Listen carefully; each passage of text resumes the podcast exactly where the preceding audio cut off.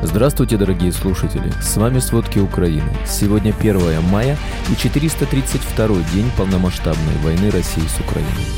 Руководство Российской Федерации не отпускает с поля боя даже тяжело раненых россиян. Китай впервые признал Россию агрессором в Украине. У нас нет варианта не арестовать Путина. Власти ЮАР попросили президента России не приезжать на саммит БРИКС. В России предложили обязать студентов работать на военных заводах. Обо всем подробней. Выпускников бюджетных отделений вузов хотят обязать работать по распределению на оборонных заводах. Такой законопроект внес в Госдуму Госсовет Татарстана. Авторы объясняют инициативу заботой о студентах, которые не могут трудоустроиться из-за отсутствия опыта, а также необходимостью борьбы с дефицитом кадров. Это позволит гарантированно обеспечить молодых специалистов работой согласно полученной квалификации на срок не менее трех лет по завершении обучения, что в свою очередь будет способствовать кадровому обеспечению предприятий оборонно-промышленного комплекса и приоритетных отраслей экономики страны, говорится в пояснительной записке. В случае отказа от принудительного трудоустройства студент должен возместить государству расходы на свое обучение. Распределением займутся специальные комиссии, созданные на базе университетов. Распределение для выпускников вузов было обязательным в СССР. Студент был обязан отработать по распределению три года и только после этого мог поменять место работы по собственному желанию. Дефицит кадров в России возник на фоне войны в Украине и обострился после объявления президентом Путиным мобилизации. Минэкономразвития сообщила о сокращении рабочей силы на 600 тысяч человек. Помимо 300 тысяч трудоспособных мужчин, которые отправились на фронт, около миллиона россиян уехали из страны от войны и призыва. Сегодня ночью 1 мая россияне атаковали Украину с самолетов стратегической авиации, в общей сложности выпустив 18 крылатых ракет. Об этом в Телеграме сообщил главнокомандующий ВСУ Валерий Залужный. Силам и средствам противовоздушной обороны вооруженных сил Украины удалось уничтожить 15 воздушных целей. Все ракеты, выпущенные по Киеву, были ликвидированы.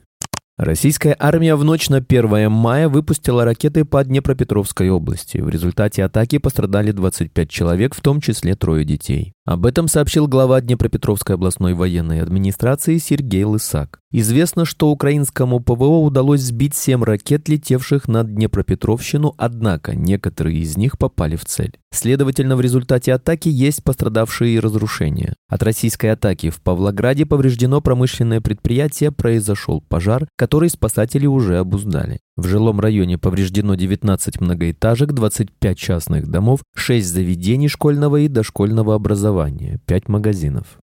Российские войска дважды в день обстреляли Никополь в Днепропетровской области. В результате российских атак есть погибший 48-летний мужчина. Еще двое местных жителей, 46-летняя женщина и 80-летний мужчина, получили ранения. Кроме того, в городе повреждены шесть многоэтажек и столько же частных домов, несколько хозяйственных построек, два газопровода, линия электропередач.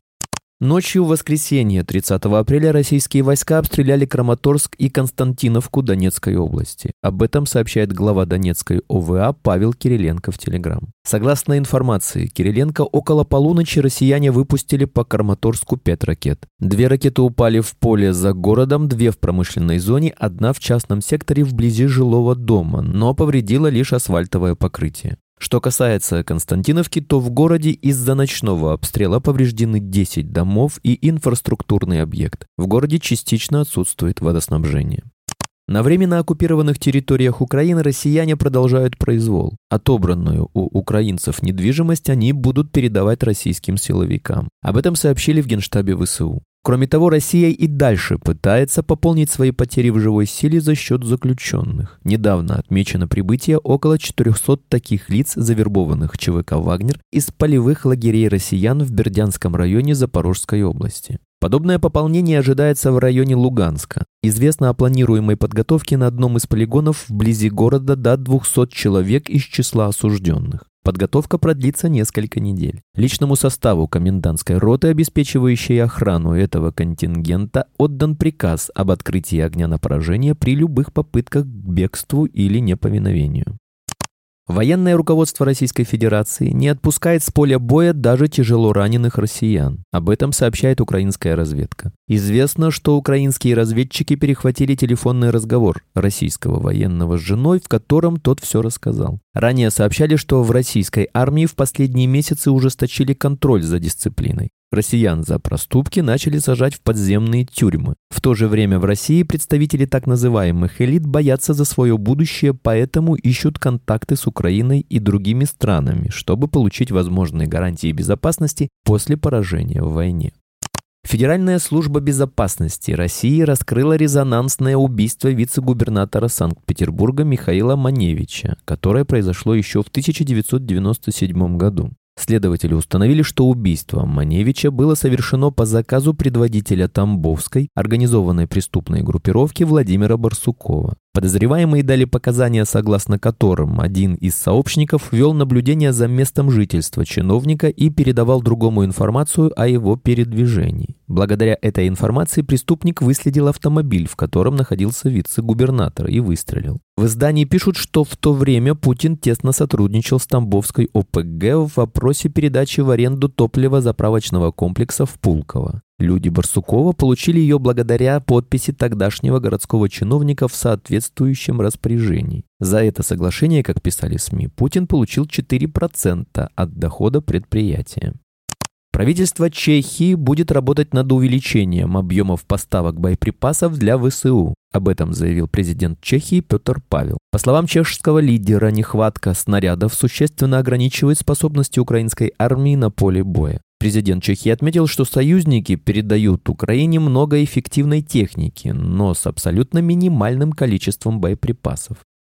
В Великобритании украинские военнослужащие под руководством датских инструкторов проходят занятия по ведению позиционных боевых действий. Их также обучают порядку действия во время маневра и перемещения с временно на основную огневую позицию. Эта подготовка позволяет овладеть навыками, которые повысят безопасность и силы действия вооруженных сил Украины. Напомним, в начале апреля вторая группа украинских артиллеристов закончили обучение на самоходных артиллерийских установках АС-90 в Великобритании. Следует также отметить, что в Швеции 17 апреля начались крупнейшие за последние 25 лет военные учения «Аврора-23», в которых будут задействованы армия, флот, военно-воздушные силы, местная гвардия, а также военные из 14 стран-союзников. В воскресенье 30 апреля Германия подтвердила доставку в Украину второй системы ПВО «Эристе». Об этом говорится в обновленном списке на сайте федерального правительства ФРГ. Среди новых поставок систем ПВО «Иристе» еще 8 грузовиков, в общей сложности их передано уже 84, и два грузовика 8 на 6 с 8 раскатными контейнерами. Вся техника передана напрямую от производителей. При этом пока неизвестно, когда другие две системы ИРИС-Т, обещанные федеральным правительством, поступят в Украину. Их еще предстоит изготовить. Следует отметить, что первый экземпляр ИРИС-Т был передан Украине в октябре прошлого года. Украина и турецкая компания «Байкар» в субботу 29 апреля подписали новые соглашения о сотрудничестве. Об этом сообщает министр по вопросам стратегических отраслей промышленности Украины Александр Камышин в Телеграм. Детали чиновник не разглашает, однако уверяет, что эти контракты дадут Украине экспортную выручку и оружие нового поколения. Напомним, в конце марта в Турции представили новые ударно-разведывательные беспилотники «Байрактар ТВ-3» и новейший стратегический ударный БПЛА «Байрактар Кизилелма». Оба беспилотника предназначены в первую очередь для размещения на кораблях, но могут использоваться и на земле.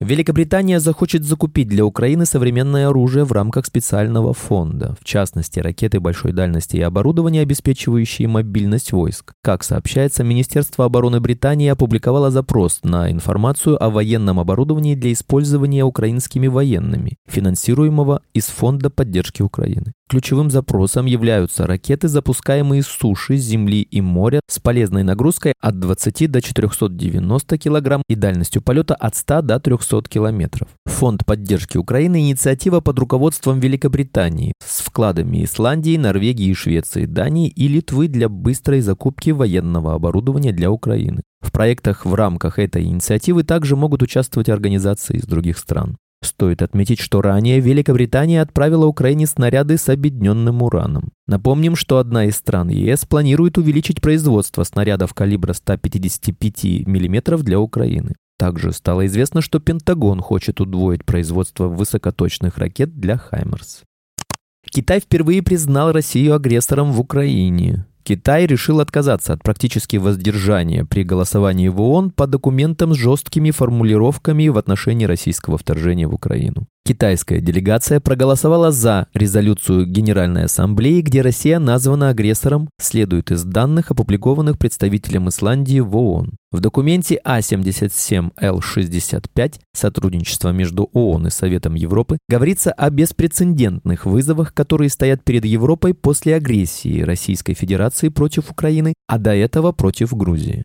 Резолюция также призывает возместить ущерб, нанесенный жертвам российской военной агрессии, и привлекать к ответственности всех тех, кто виновен в нарушении норм международного права. Помимо Китая, за документ проголосовал Казахстан и все прочие постсоветские республики, кроме Таджикистана и Узбекистана, они воздержались, а также страны, которые российские власти называют дружественными, среди них Индия, Бразилия и Турция. Голоса против поступили лишь от пяти государств, помимо России это Беларусь, Демократическая Республика Конго, Никарагуа и Сирия. За выступили 122 страны.